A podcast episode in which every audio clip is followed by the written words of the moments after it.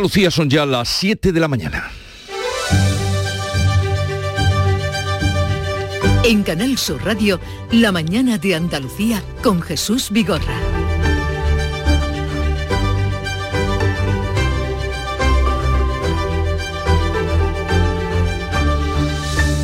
Buenos días queridos oyentes. Estamos en el último día del mes de enero, 31. Y la reforma de la ley del solo sí es sí eh, parece que va adelante para frenar las rebajas de las penas de agresores sexuales. Abre una nueva grieta entre los socios del PSOE y Unidas Podemos. Los socialistas irán adelante con o sin consenso con el Ministerio de Igualdad y fuerzan a los morados a asumir un endurecimiento de las penas. Después de que más de 300 condenados por delitos sexuales se hayan beneficiado de rebajas, incluso escarcelaciones, Sánchez va a permitir este último giro en el debate de la ley del solo sí es sí para intentar solucionar el problema generado en estos últimos dos meses y también la pérdida de imagen del gobierno. El Ministerio de Justicia trabaja ya en una proposición que vuelva a las penas anteriores, aunque sin tocar, dicen, el corazón de la ley. Félix Bolaños. La corrección y la modificación que se produzca de la ley del sí es para evitar que en el futuro se produzcan efectos indeseados y sigue manteniendo el consentimiento en el centro del régimen penal eh, de, las agresiones sexuales.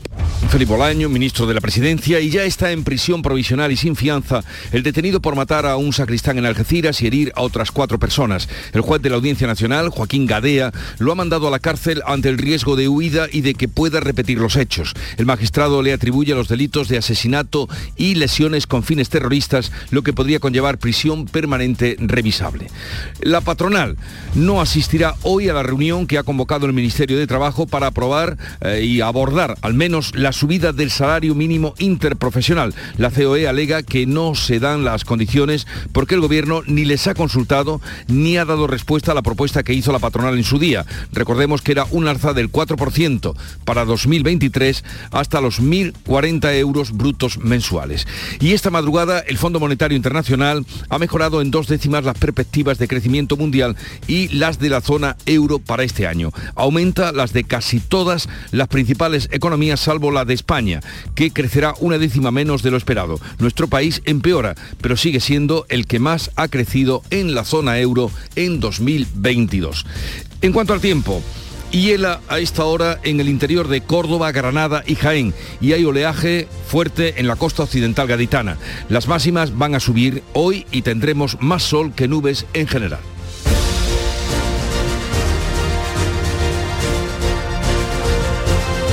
Pero es el momento de saber cómo amanece en cada una de las provincias y qué pronóstico tenemos para hoy. En Cádiz, Salud Botaro. Tenemos 8 grados, llegaremos a los 17 de máxima, aviso amarillo por oleaje y cielo despejado. En el campo de Gibraltar, Ángeles Carreras. Pues aquí tenemos 12 grados, se espera una máxima de 16, de momento intervalos nubosos, viento bajando de intensidad en el área del estrecho.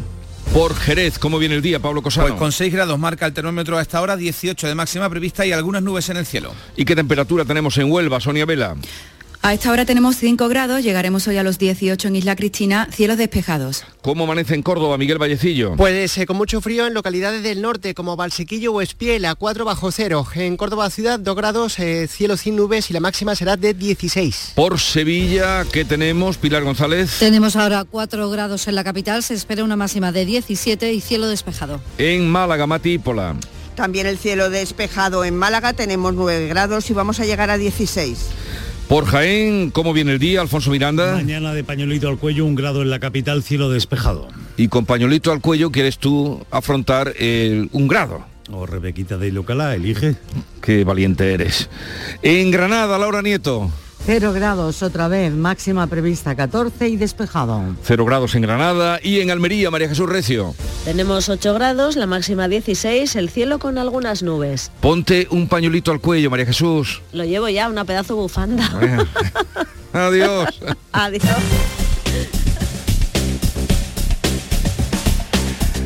Vamos a conocer cómo se circula por las carreteras de Andalucía a esta hora de la mañana. Lucía Andújar nos informa desde la DGT. Buenos días. Muy buenos días. Hasta ahora estamos pendientes de algunas carreteras afectadas todavía por el temporal de viento y nieve. En este caso son dos eh, ambas en, Granada, ambas secundarias. Está cortada la A4025 a su paso por Huejar Sierra y también transitable con, precaución la A4001 en Faucena. Al margen de esto encontramos circulación muy tranquila a estas horas en toda la red de carreteras de Andalucía. No registramos grandes incidencias, pero desde la DGT les vamos a pedir mucha precaución al volante.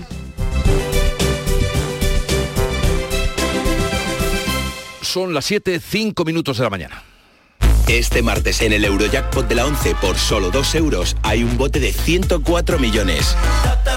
Y tan tataramillonario porque con el Eurojackpot, el mega sorteo europeo de la 11, no solo te haces millonario tú, también tus hijos y los hijos de tus hijos y los hijos de los hijos de tus hijos. Compra ya tu Eurojackpot de la 11, que son 104 millones. Eurojackpot de la 11, millonario por los siglos de los siglos. A todos los que jugáis a la 11, bien jugado. Juega responsablemente y solo si eres mayor de edad. En esta vida puedes ser uno más, o ser inolvidable, o genuino, o único, o realmente auténtico. Porque puedes ser uno más, o ser tú mismo. Como el Audi A3 Sportback Genuine Edition. Ahora sin plazos de espera, con el carácter deportivo del paquete S-Line y la última tecnología. Condúcelo desde 410 euros al mes en 48 cuotas con Easy Renting y entrada de 5.713 euros para unidades limitadas. Oferta Volkswagen Renting hasta el 28 de febrero. Consulta condiciones en Audi.es. En Canal Sur Radio, la mañana de Andalucía con Jesús Bigorra. Noticias. Vamos a contarles la actualidad de este día y es que se mm, declara prisión incondicional para el joven marroquí que asesinó supuestamente a un sacristán e hirió a otras cuatro personas en Algeciras, hechos que vivimos la semana pasada. La investigación cree que actuó solo y que se radicalizó en un mes. Manuel Pérez Alcázar. El magistrado accede a la petición de la Fiscalía y argumenta que existe riesgo de fuga y de que se repita los hechos. Los investigadores no han considerado necesario someterle a un examen psicológico porque su relato parecía coherente. El juez cree que Kanya actuaba solo, sin ayuda de terceros y que no ha jurado lealtad a ninguna organización terrorista. La policía, que le ha intervenido documentación y dispositivos electrónicos que están siendo analizados, sostiene que presenta un perfil inestable y se autorradicalizó en el último mes. El magistrado le atribuye los delitos de asesinato y lesiones con fines terroristas que podrían conllevar la prisión permanente revisable. Esta semana, el próximo jueves, se va a celebrar una Junta Local de Seguridad en Algeciras, a pesar de que la subdelegación del Gobierno ha declinado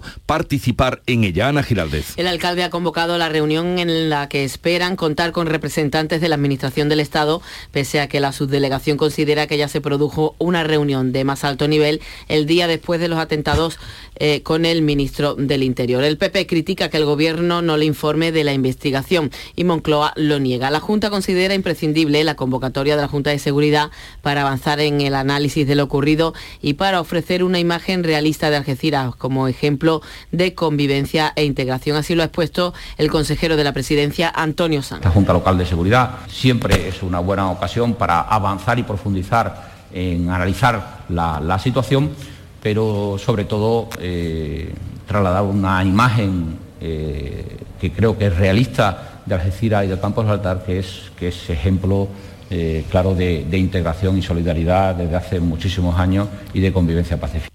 El principal partido de la oposición ha vuelto a fearle al Ejecutivo que no le esté informando de la investigación del atentado de Algeciras. Núñez Feijo denuncia la opacidad de Sánchez con el PP y le urge a convocar el pacto antiyihadista. Le pide también que informe de sus planes sobre los tanques Leopard que se darán a Ucrania. Y es lamentable y no sería asumible en ningún país de Europa esta actitud. Por ello, desde aquí quiero solicitar formalmente al presidente Sánchez una mayor implicación, una mayor coordinación y una mayor información.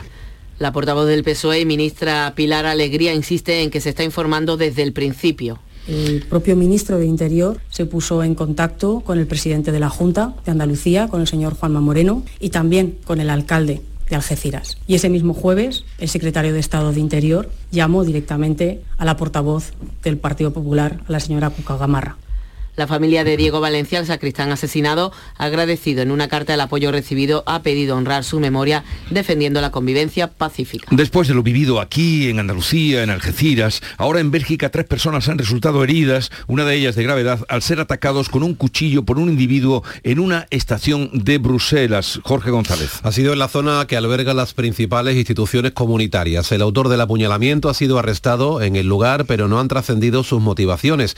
Tanto la Comisión Europea como el Consejo Europeo han enviado una alerta de seguridad para informar a sus empleados del incidente y para que evite la estación donde ha ocurrido el ataque. El presidente de la Junta muestra su rechazo al terrorismo y llama a la unidad frente a los totalitarismos. Ha sido en el 25 aniversario del asesinato por ETA del concejal del PP de Sevilla, Alberto Jiménez Becerril, y su esposa Juanma Moreno ha llamado a dar una respuesta unánime de libertad y de rechazo a la violencia terrorista y para combatir los totalitarismos. Y también para reivindicar justicia. Justicia porque todos esos fanáticos, esos totalitarios que, que persiguen a la libertad, hicieron mucho daño, generaron muchísimo sufrimiento a decenas de miles de familias en España. Y todavía hay casos que no se han resuelto. Y todavía hay asesinos que están libres.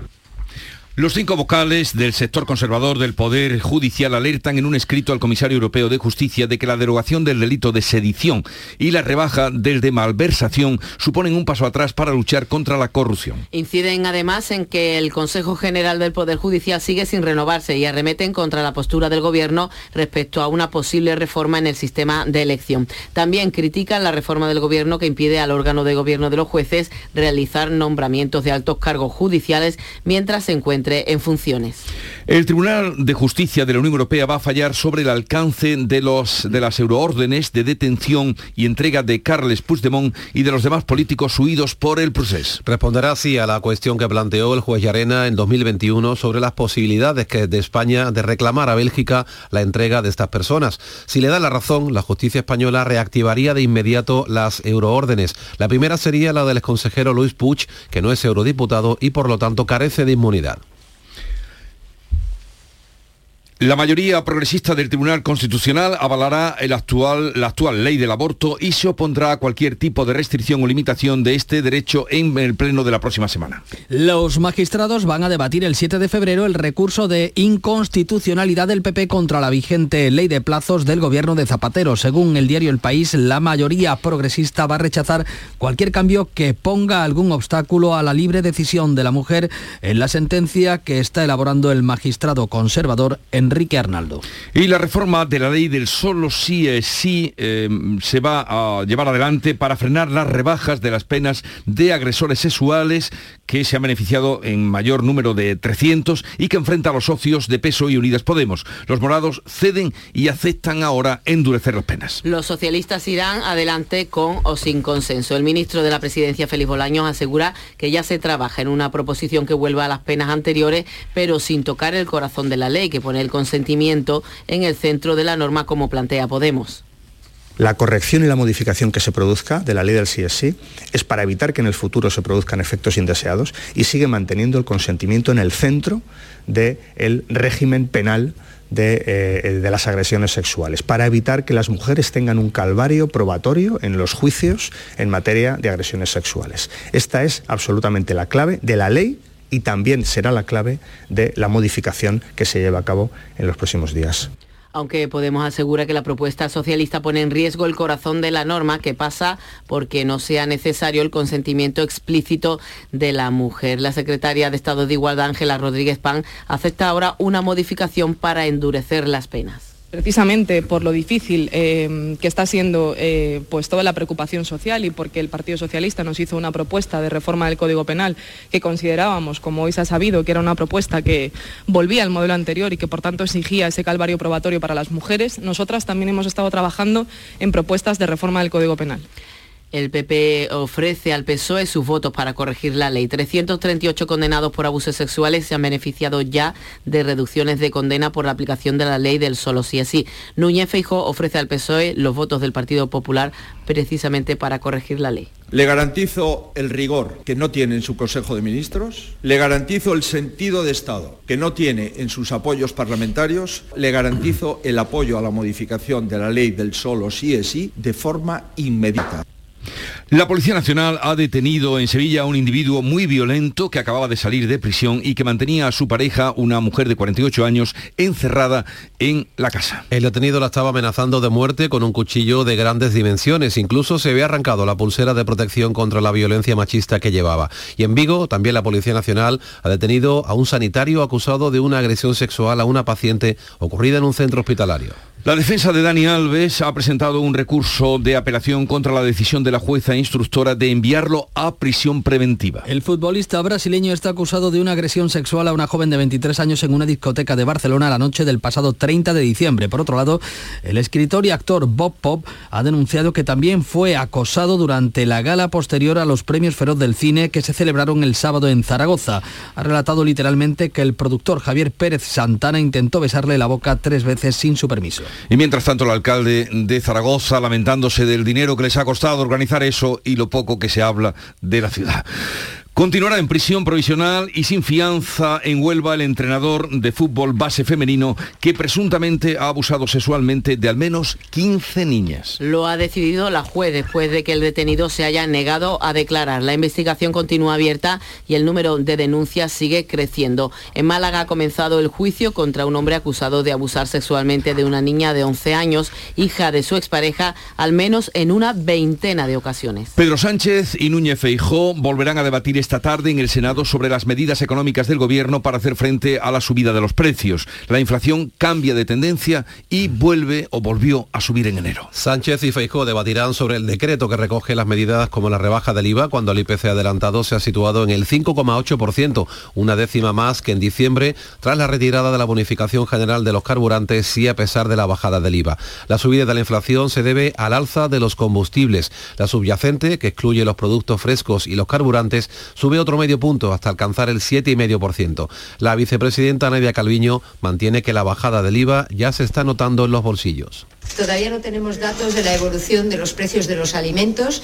Vamos a ver cuál ha sido la evolución en enero. La información que tenemos apunta que sí se está trasladando la bajada del IVA en eh, los precios de los alimentos y es muy importante porque esa bajada del IVA eh, beneficia los bolsillos de los ciudadanos españoles, apoya a las familias de nuestro país. Esta madrugada el Fondo Monetario Internacional ha mejorado en dos décimas las perspectivas de crecimiento mundial y las de la zona euro para este año. Aumenta la de las casi todas las principales economías, salvo las de España, que crecerá una décima menos de lo esperado. Nuestro país empeora, pero sigue siendo el que más creció en la zona en el año 2022. La patronal ha anunciado que no asistirá hoy a la reunión que ha convocado el Ministerio de Trabajo para abordar la subida del salario mínimo interprofesional. La COE alega que no se dan las condiciones porque el gobierno ni les ha consultado ni ha dado respuesta a la propuesta que hizo la patronal en su día consistente en un alza del 4% en 2023 hasta los 1.040 euros brutos mensuales. De este modo, a la reunión de este martes con trabajo solo van a acudir los sindicatos, comisiones y UGT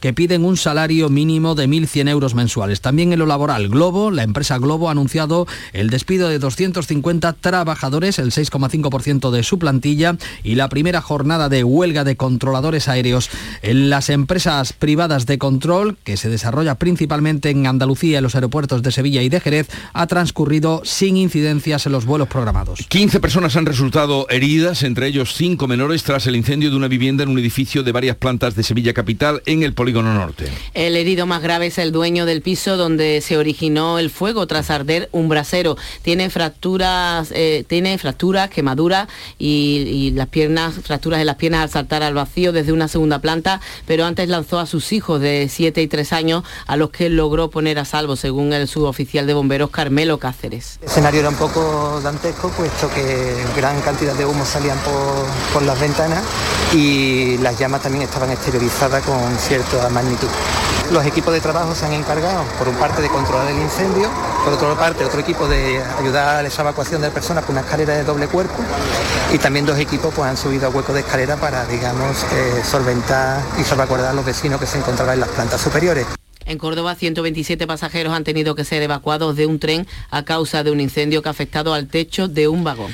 El bebé hallado abandonado y semienterrado en la barriada del Fargue en Granada tuvo una muerte violenta. El informe preliminar de la autopsia señala que el bebé nació vivo y murió de forma violenta, aunque faltan todavía los resultados de los exámenes toxicológicos que detallen la causa real del fallecimiento. Convocada este martes la mesa de la vivienda para analizar la situación de los temporeros desalojados del asentamiento del Walili en Níjar, Almería. Tan solo una décima parte de los pobladores de este asentamiento chabolista han pasado la noche realojados por el ayuntamiento de Níjar. El resto de los 500 habitantes se han repartido por otros asentamientos de chabolas según las ONGs y la carretera entre Granada y Sierra Nevada permanecerá cerrada mientras haya riesgo de nuevos desprendimientos. De momento solo están pasando autobuses con trabajadores de la estación de esquí.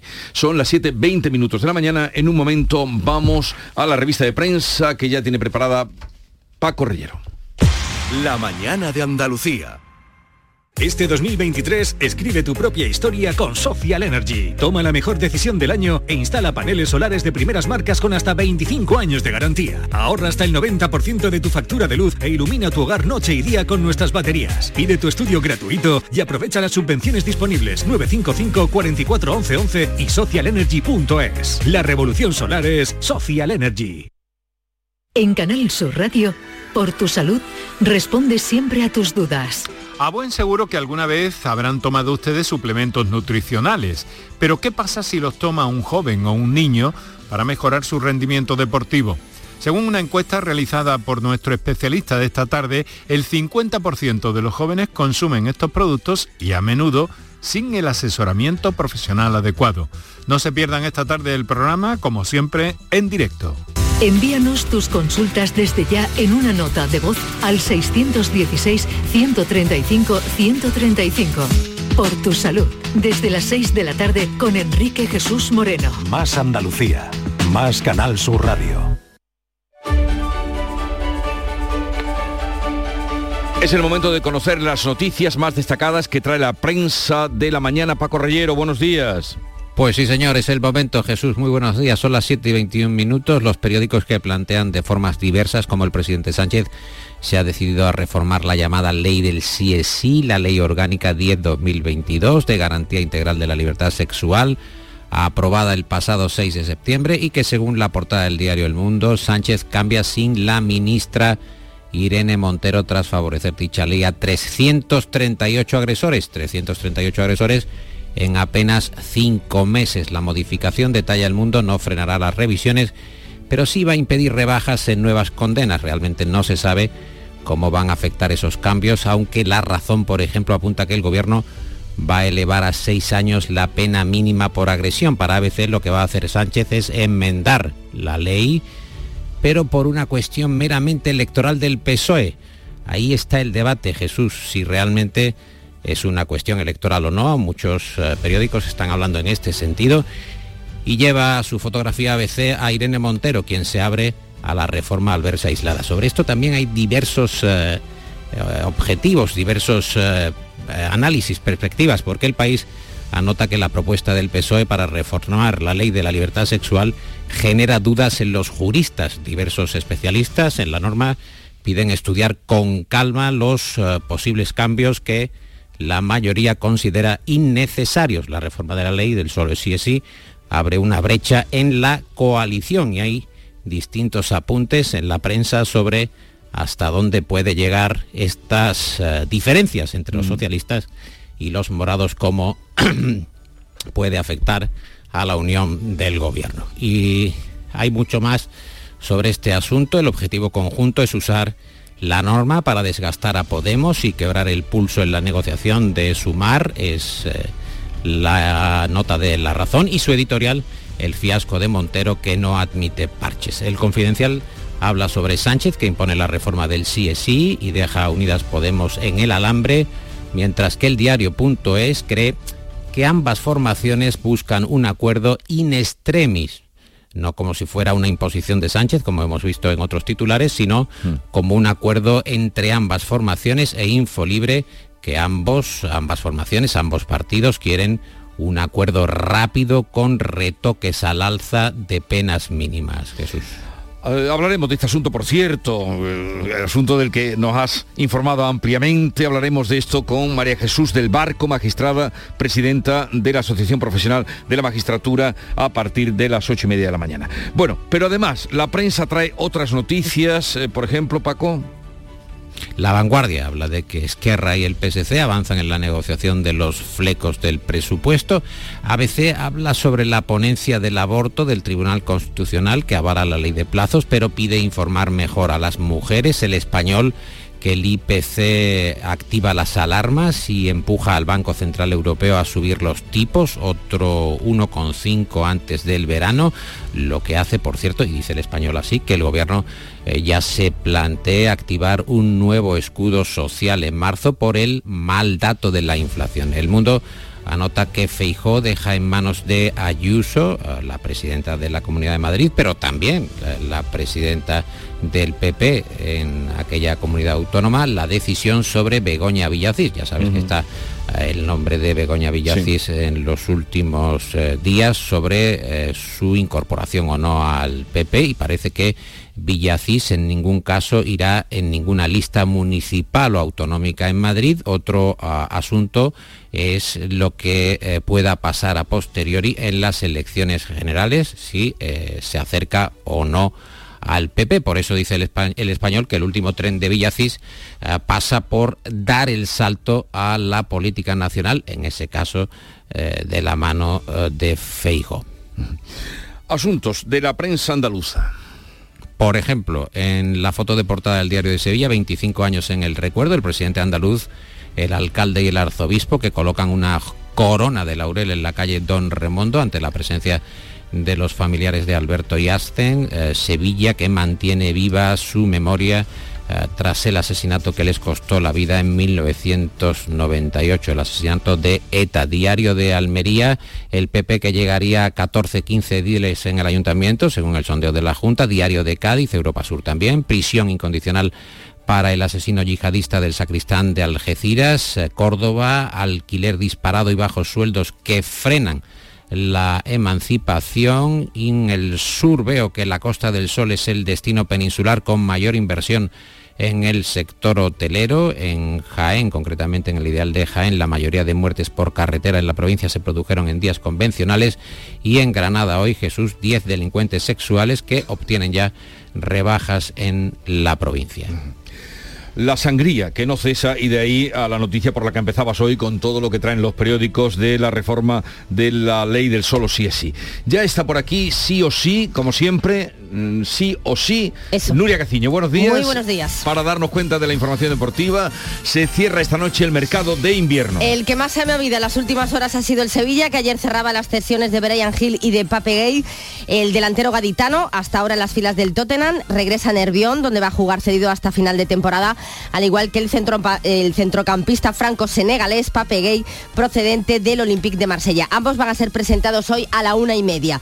En el Cádiz también se apuran las últimas horas de del mercado, el central Jorge Meret del América de México estaría casi cerrado y en ataque hay dos nombres encima de la mesa. Sergi Guardiola del Valladolid, que es el que más eh, gusta al entrenador, y el francés Mateta del Crystal Palace. En el Betis se han vuelto a retomar las negociaciones para que Loren recale Las Palmas. Se marchará cedido hasta final de temporada sin la obligación de compra, que era lo que pretendía el Betis en un principio. La que no está tan clara ahora es la marcha de Paul al español y habrá que estar pendiente hasta el último momento de Ayoce por el que el Betis tendría alguna opción. En el Almería, Fernando Pacheco está en las miras del español, pero habrá que ver si el club almeriense cede o no ante la oferta periquita. Del español precisamente llega cedido al Granada Paul Lozano y en el Málaga pretenden reforzar el lateral izquierdo. El que hizo soñar a los malaguistas, a los malaguistas ayer fue Isco.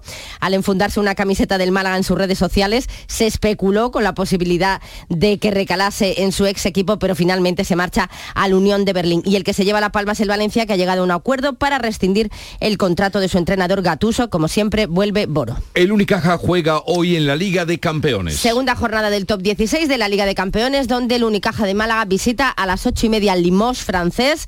Los malagueños pretenden refrendar su racha positiva, tanto en la liga como en el arranque de este top 16, en el que el primer partido se saldó con victoria ante el AEK de Atenas. Y atención, porque vamos con el cierre al kiosco de prensa. Paco, ¿con qué lo hacemos? Pues mira, hay un buen reportaje, Nuria Jesús, en el uh, suplemento papel del mundo. Habla sobre eh, la falsa pandemia de la ansiedad, falsa está entre comillas, y debate el mundo en ese reportaje sobre nuestros propios consumos, el azúcar, la cafeína, el alcohol, los móviles, la falta de sueño, lo que viene siendo la conexión total. Y cada vez más expertos sostienen que nuestro estrés no tiene tanto origen cerebral como uh, que responde a las exigencias de la uh, vida moderna. Es decir, que el cuerpo pues, no puede resistir este ritmo, que no hay forma de conllevar esta conexión y que claro, se interpretan como amenazas la falta de sueño, uh, la mala dieta o esta gran mm. intensidad con la que se utilizan las redes sociales. Está Nos estás asustando. A todo eso hay que renunciar. Dice Nuria que si a todo eso hay que renunciar. ¿no? No, hombre, hay, que, hay que renunciar sobre todo a la intensidad. Quiero decir, ah, hay vale, que darse vale, tiempo vale. para no hacer nada. Un poquito de todo, sí. la obsesión no es la justa medida. Eso, Paco de los estoicos, la justa medida. Exacto. Adiós, que seáis Así. felices. Adiós. Acaban Igual, de dar las siete y media de la mañana y es el tiempo ahora de repasar en titulares las noticias más destacadas que les venimos contando. Hacemos ese repaso con Ana Giraldez. Prisión incondicional para el joven marroquí acusado de asesinar a un sacristán y herir a otras cuatro personas en Algeciras. El juez de la Audiencia Nacional, Joaquín Gadea, lo ha mandado a la cárcel ante el riesgo de huida y de que pueda repetir los hechos. La investigación cree que actuó solo y que se radicalizó en un mes. La reforma de la ley del solo sí es sí abre una nueva grieta entre los socios de gobierno, entre el PSOE y Unidas Podemos. Los socialistas irán adelante con o sin el apoyo de los morados y fuerzan a sus socios de gobierno a asumir un endurecimiento de las penas. Podemos dejar claro que quieren blindar el corazón de la norma. La Policía Nacional detiene en Sevilla a un individuo muy violento que acababa de salir de prisión y que mantenía a su pareja encerrada en el domicilio. La estaba amenazando de muerte con un cuchillo de grandes dimensiones. Se había arrancado la pulsera de protección contra la violencia machista que llevaba. El Fondo Monetario Internacional, FMI, mejora en dos décimas las perspectivas de crecimiento mundial y las de la zona euro para este año. La subida de precios en diciembre anticipa una nueva subida de tipos de interés. Aunque la Reserva Federal norteamericana ralentizará mañana el ritmo de subida, se espera que el Banco Central Europeo sí vuelva a subir los tipos este jueves. La patronal no asistirá hoy a la reunión que ha convocado el Ministerio de Trabajo para abordar la subida del salario mínimo interprofesional. La COE alega que no se dan las condiciones porque el gobierno ni les ha consultado ni ha dado respuesta a la propuesta que hizo la patronal en su día, consistente en una subida del 4% hasta los 1.040 euros brutos mensuales. Las temperaturas máximas suben una media de 1 o 2 grados, pero las mínimas van a seguir sin cambios y siendo muy frías con heladas en el interior. Y con estas temperaturas, 15 personas han resultado heridas tras el incendio de una vivienda originado por un brasero en un edificio de varias plantas de Sevilla capital. En Córdoba, 127 pasajeros han tenido que ser evacuados de un tren a causa de otro incendio que ha afectado al techo de un vagón. ¿En cuanto al tiempo? Aparte de esa bajada de las temperaturas mínimas, los cielos iban a estar poco nubosos o despejados, los vientos de levante en el litoral mediterráneo del noreste, en el resto flojos en el interior, un levante que va a ser fuerte en el estrecho por la mañana. 7.32 minutos de la mañana, enseguida estamos con las claves económicas del día. ¿Y tú eras Yolanda? No. Josefa. No. Esmeralda. Lucía. Eso, Lucía. En pocas ocasiones la vida te da tantas oportunidades de acertar como este viernes 3 de febrero. Porque llega la lluvia de millones de euromillones, con 100 premios seguros de un millón. Vamos, que toca sí o sí. Además, participas en el bote y el millón, que también toca sí o sí. Euromillones. Loterías te recuerda que juegues con responsabilidad y solo si eres mayor de edad. En esta vida puedes ser uno más, o ser inolvidable, o genuino, o único, o realmente auténtico. Porque puedes ser uno más, o ser tú mismo. Como el Audi A3 Sportback Genuine Edition. Ahora sin plazos de espera, con el carácter deportivo del paquete S-Line y la última tecnología. Condúcelo desde 410 euros al mes en 48 cuotas con Easy Renting y entrada de 5.713 euros para unidades limitadas. Oferta Volkswagen Renting hasta el 28 de febrero. Consulta condiciones en Audi.es. Las claves económicas con Paco Bocero.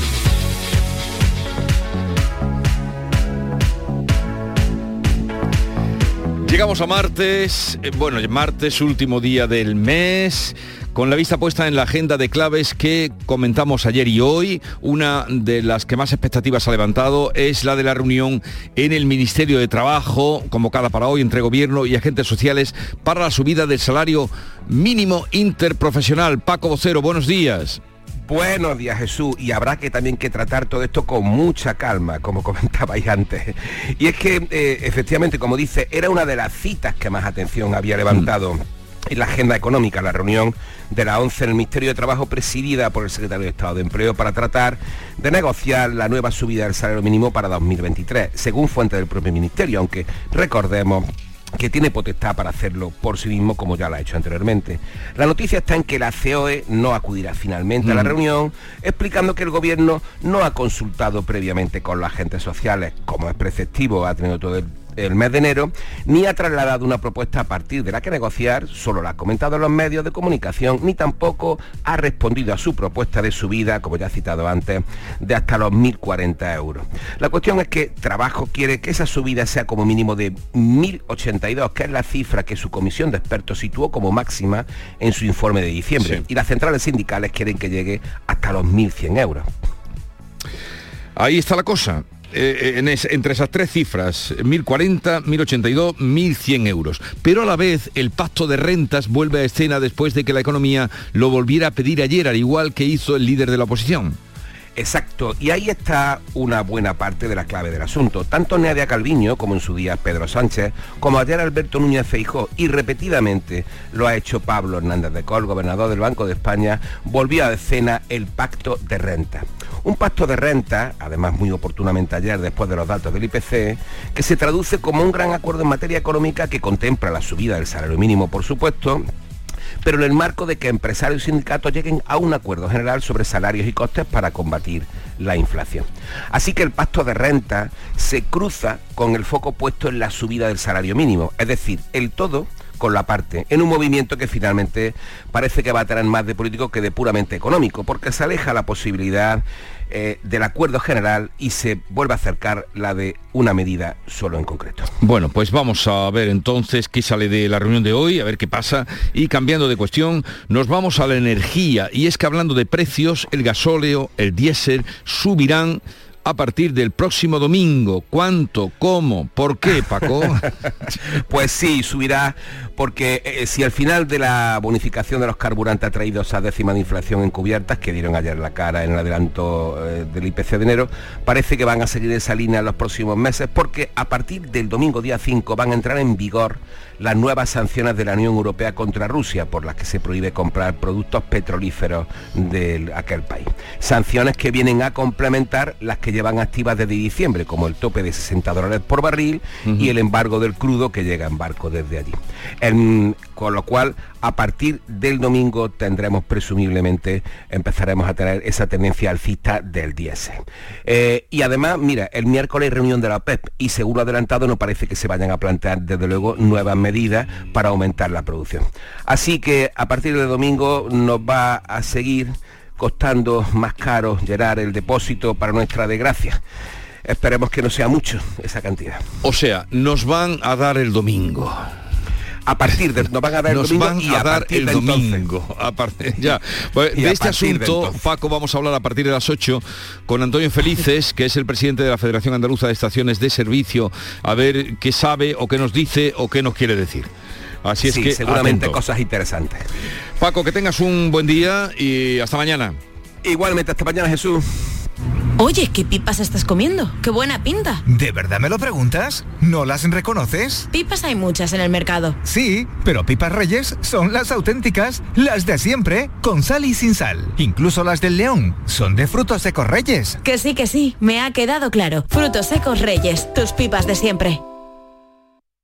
Este martes os esperamos en el Auditorio Nissan Cartuja de Sevilla para disfrutar del show del comandante Lara, en vivo y en directo. Con nueva sección, la colaboración del Yuyu, el niño del Ukelele, Abraham Sevilla y muchas, muchas sorpresas. El show del comandante Lara se graba en el Nissan Cartuja de Sevilla los martes a las 6 de la tarde. Entrada gratuita hasta completar aforo. El show del comandante Lara. Con la colaboración del Auditorio Nissan Cartuja.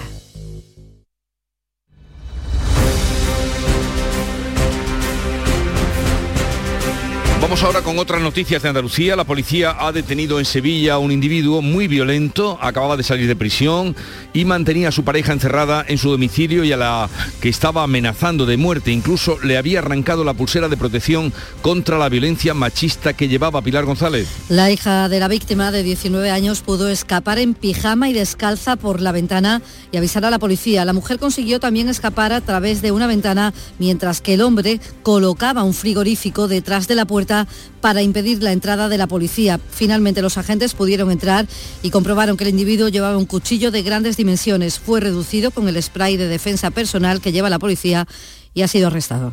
El hombre detenido el pasado jueves tras atrincherarse en su vivienda del barrio del Torrejón fue apaleado al regresar a la barriada el pasado sábado, momentos después de que fuera puesto en libertad con cargo. Sonia Vela. La agresión terminó con este hombre atendido en el hospital con varias heridas en la cabeza. Ocurría en la tarde del pasado sábado, aunque no ha trascendido hasta ahora cuando se ha difundido a través de las redes sociales un vídeo en el que se ve cómo varias personas rodean el vehículo en el que iba este hombre a su llegada al Torrejón y lo destrozan a palos, con los que también agredieron a este hombre. Por el momento no hay detenidos. La autopsia al bebé del Fargue en Granada ha revelado un dato nuevo y es que nació vivo y que murió de forma violenta. Laura Nieto. Así se descarta una muerte fetal, pero habrá que esperar nuevas pruebas para conocer más detalles. Lo ha desvelado el delegado del Gobierno en Andalucía, Pedro Fernández. Bebé que, tuvo vida y que por lo tanto pues, murió de forma violenta. ¿Cómo murió de forma violenta? ¿Cuál fue la causa eh, real de, esa, muerte? Pues lo que ahora mismo estamos a la espera de que eh, desde el Instituto de Toxicología pues, nos den los resultados para, para determinar esa causa. Todavía no se sabe cuánto tiempo permaneció el bebé enterrado, pero la Policía Nacional sigue rastreando centros de salud para localizar a la madre. Desde luego una noticia terrible y conmovedora. 74 municipios de la provincia de Málaga pierde en fugas o tomas fraudulentas tanta agua al día como la que podría abastecer durante un año a una población de 100.000 habitantes. ¿Se han oído bien? Mati Pola. Pues esto supone más de 7 hectómetros cúbicos al año. Es un informe de la Diputación. Habla de hasta 452 puntos de fuga en estos municipios, 74 concretamente de los 103 que tiene la provincia de Málaga. Francisco Salado, presidente de la Diputación. 20.500 metros cúbicos al día, que supone 7,45 hectómetros cúbicos al año. O lo que es lo mismo, con el agua que se pierde se podría abastecer durante todo un año a una población de 100.000 habitantes.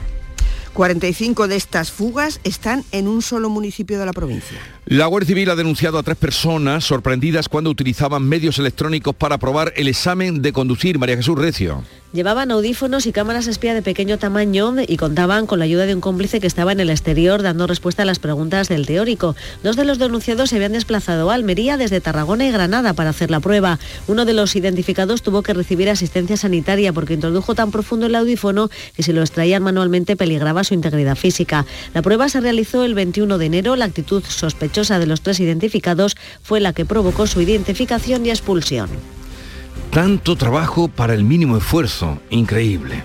La chirigota sin perdón demandará a la comparsa El Veneno del Rincón por difamación, injurias y calumnia. La agrupación niega las acusaciones de una de las componentes publicadas en una red social donde denuncia que algunos integrantes comenzaron a bordearnos por los pasillos del falla. que sabemos? Solo votaron. Una comparsista difundió en redes sociales la incomodidad que sintió en los camerinos con los comentarios de algunos miembros de esta chiricota malagueña. La concejala de fiestas, Lola Cazalilla, ha condenado esta supuesta actitud machista que el portavoz de la chirigota, Raúl Cañadas, ha desmentido y ha dicho que interpondrá una denuncia. Pasar frente a un grupo de hombres y que estos pues lancen comentarios sobre tu físico, sobre ti. Eso fue lo que ocurrió en Camerino y como digo, hay varios testigos. Es algo que, por supuesto, eh, nosotros condenamos. Yo quisiera saber lo que se le ha dicho a esa muchacha, porque sinceramente el grupo, y particularmente yo, si alguien se fuera pasado con esa mujer, yo soy el primero que para los pies a ese muchacho.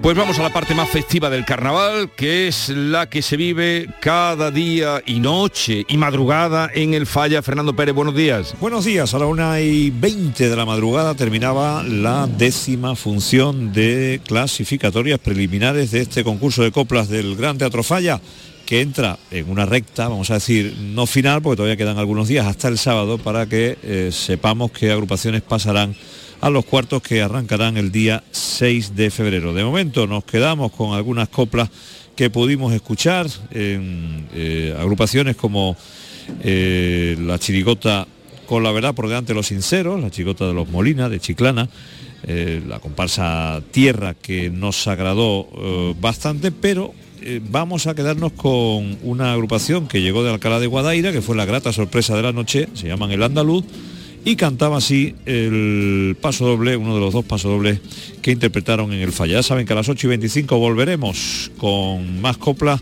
en Radio Andalucía Información para Andalucía y eh, mm, en Canal Sur Radio para la provincia de Cádiz. Les esperamos ahora, nos quedamos con las coplas del andaluz de Alcalá de Guadaira.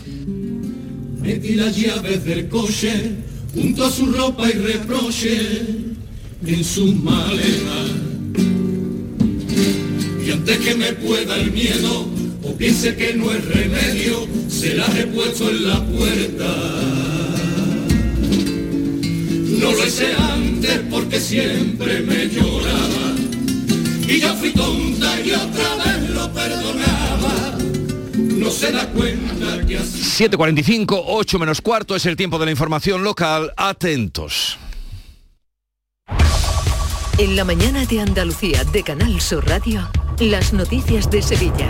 Con Pilar González.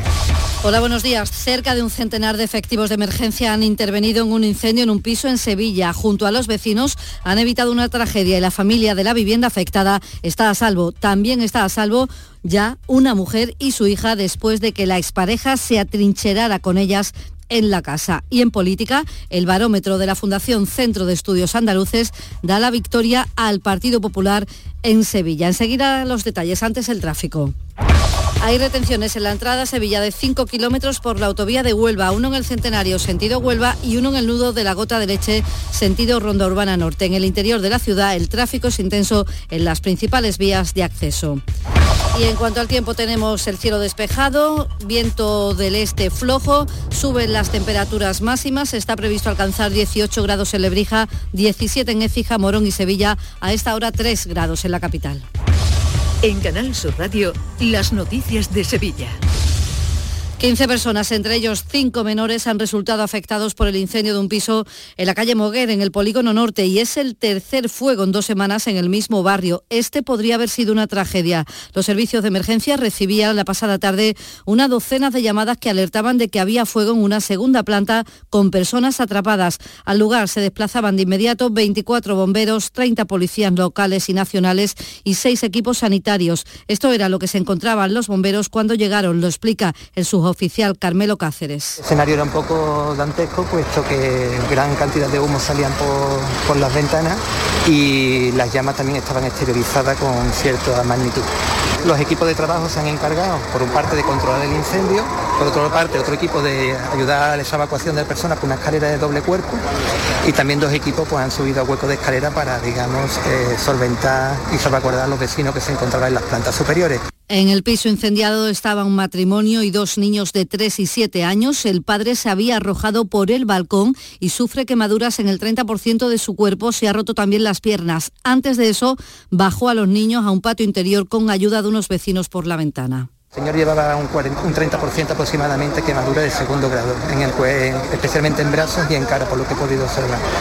Ella también ha, sido un poco intoxicada con humo, pero se encuentra estable y los dos niños también, que fueron salvados inicialmente, porque al parecer el padre los puso a salvo con la ayuda del vecino de, de la planta baja. La madre de los niños y otros 11 vecinos, entre ellos tres menores, también han resultado afectados por inhalación de humos trasladados al Hospital Virgen del Rocío. El fuego se originó en el brasero del salón. Y según ha podido saber Canal Sur Radio, la Policía Nacional ha detenido en Sevilla a un individuo muy violento que acababa de salir de prisión y que mantenía a su pareja, una mujer de 48 años, encerrada en su casa en la calle Relator y la había amenazado de muerte con un cuchillo. Le había quitado también la pulsera de alarma protectora que llevaba ella. La hija de la víctima de 19 años consiguió escapar por la ventana, se fue en pijama y descalza para avisar a la policía. Cuando llegó la policía pudo detener a este individuo. Y en la audiencia de Sevilla ha habido acuerdo en el proceso contra un hombre y una mujer acusados de secuestrar y prostituir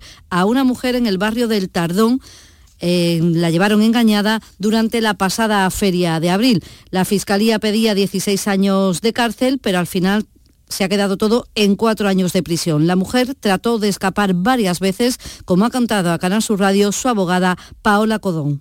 la llevaron engañada y allí, pues sí, allí se estuvo, estuvo retenida y estuvo incluso atada dentro del piso pasa además en cualquier edificio de pisos normales, vamos, no, esto no hace falta que sea ni en ningún barrio marginal ni, ni en ningún sitio, no, no, no, en nuestra misma calle, en nuestro mismo edificio puede estar sucediendo.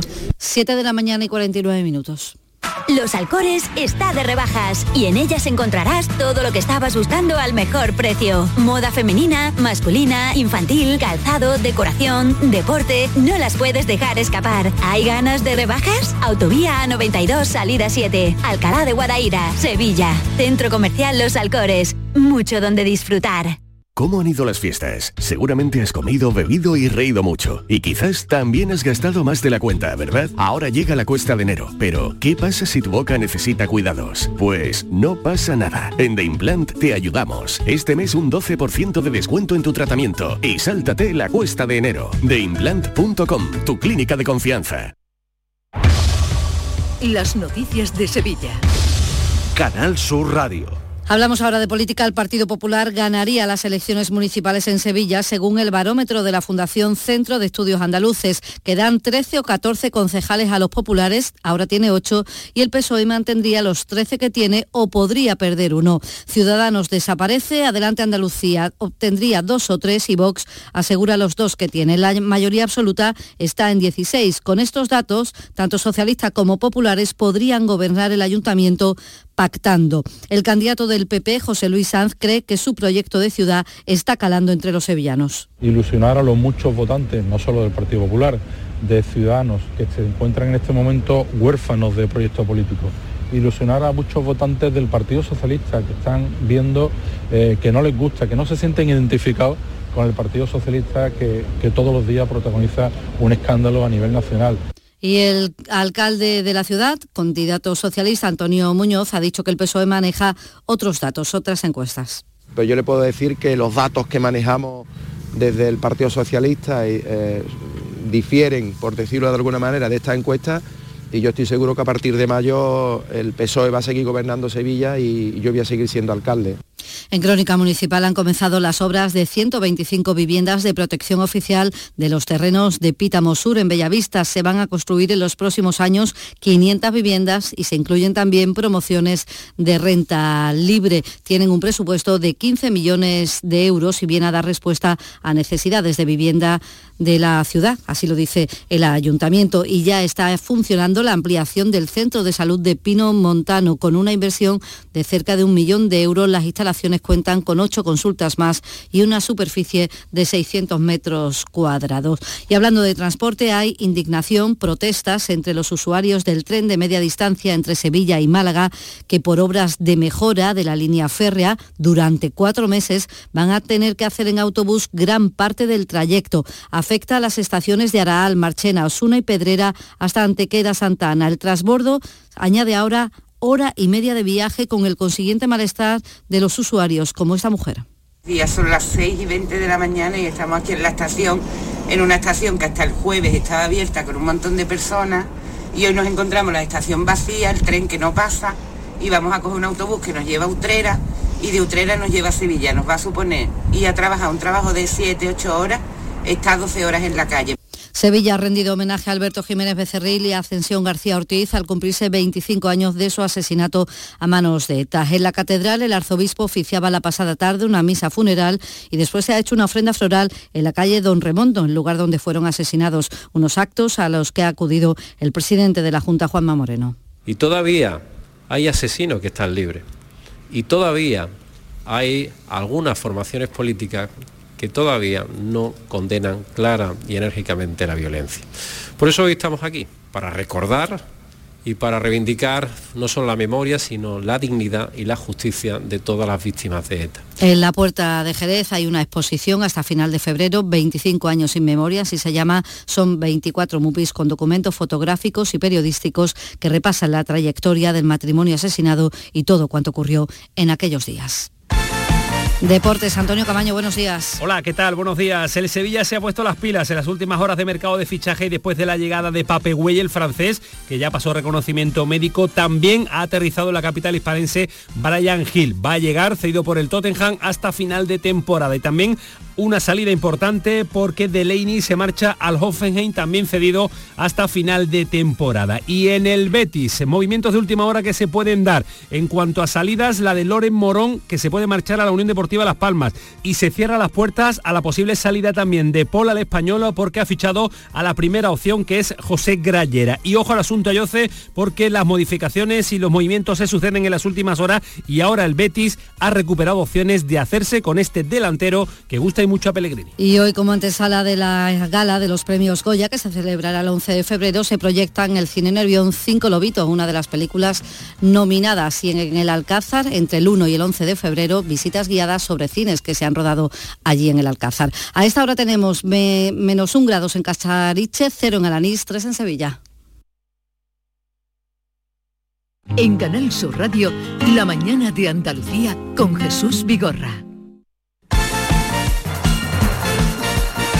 8 menos 5 de la mañana, Nuria Gaciño, buenos días. Hola, ¿qué tal? Muy buenos días. Es martes, es 31 de enero, a las 12 de la noche cierra el mercado invernal. Sí, atentos a ese cierre del mercado de invierno. Como siempre, el último día es el más intenso de todos, puesto que la mayoría de los clubes lo dejan para el último momento. El que más se ha movido en las últimas horas ha sido el Sevilla, que ayer podía cerrar las cesiones de Brian Hill y de Pape Gay. Después de su marcha hace dos veranos al Tottenham por 25 millones de euros, el delantero gaditano vuelve a casa, algo que no se esperaba para nada y que por supuesto ni se lo pensó.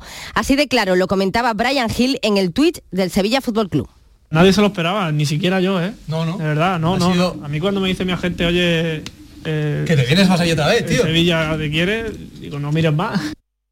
Brian Hill que regresa a Nervión donde jugará cedido hasta final de temporada, al igual que el centrocampista franco-senegalés Pape Gay, procedente del Olympique de Marsella. Ambos van a ser presentados hoy a la una y media de la tarde. Puede que no sea el único refuerzo en el Sevilla, que al parecer estaría negociando por el central argentino del San Lorenzo de Almagro, Federico Gattoni, aunque este sería ya para la temporada que viene. Pero no solo en el Sevilla hay movimientos, sino también en el resto de los equipos andaluces. De hecho, en todos ellos esperan novedades a lo largo del día. En el Cádiz, el central Jorge Meret del América de México estaría casi cerrado y en ataque hay dos nombres encima de la mesa. Sergi Guardiola del Valladolid, que es el que más gusta al entrenador, a Sergio González, que lo entrenó cuando estuvo al frente del banquillo pucelano, pero el Cádiz también maneja la opción del francés Jean-Philippe Mateta del Crystal Palace. En el Betis, todo hace indicar que finalmente Loren se marchará cedido a Las Palmas hasta final de temporada. El conjunto canario no tendrá la obligación de compra, que era lo que pretendía el Betis desde el inicio de las negociaciones. Ya no parece tan claro ahora que De Paul se vaya a marchar al español, que se habría decantado por José Graguera para reforzar el centro del campo. Y habrá que estar pendiente hasta el último momento de Ayoce, por el que el Betis tendría alguna opción. Es complicada la posibilidad de hacerse con los servicios del delantero canario, pero no está descartada del todo. Dependerá de las salidas. En el Almería, Fernando Pacheco está en las miras del español, pero habrá que ver si el club almeriense cede o no ante la oferta periquita. Ya saben que desde hace tiempo ambos clubes mantienen conversaciones para ver si finalmente el guardameta se marcha a Barcelona, pero no se ha llegado a ningún acuerdo y las posturas no es que estén muy cercanas. Y del español precisamente llega cedido al Granada Paul Lozano. En el Málaga pretenden reforzar el lateral izquierdo y con el Málaga se especuló ayer sobre la posibilidad de que Isco recalase en este equipo. Todo ello surgió porque el delantero se enfundó una camiseta del Málaga en su perfil en redes sociales y eso hizo soñar a más de uno. Al final,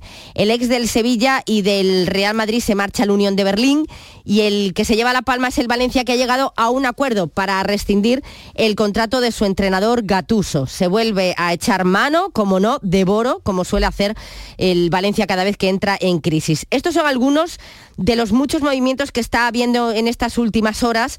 Habrá que estar, eh, por tanto, muy pendientes hasta las 12 de esta noche para ver qué novedades surgen y pendientes también tenemos que estar del baloncesto y del Unicaja de Málaga. Paco Rodríguez, muy buenos Hola, días. buenos días. El Unicaja está ya en Limos. Allí precisamente disputó la primera final de una competición europea. Fue la Copa Korak. Hoy vuelve para intentar asegurarse el liderato de la segunda fase del top 16 de la Champions. Juega allí en Francia, no olvidemos que en el primer partido que disputó hace unos días en el Palacio de Deportes Martín Carpena ganó al conjunto griego del AEK, ahora por tanto toca sumar la primera victoria lejos de Málaga. La primera victoria lejos de Málaga y a refrendar esa buena dinámica que está teniendo el Unicaja de Málaga tanto en la Liga como en la Liga de Campeones de Baloncesto. Y ya tenemos los horarios de la vigésimo segunda jornada en Primera División.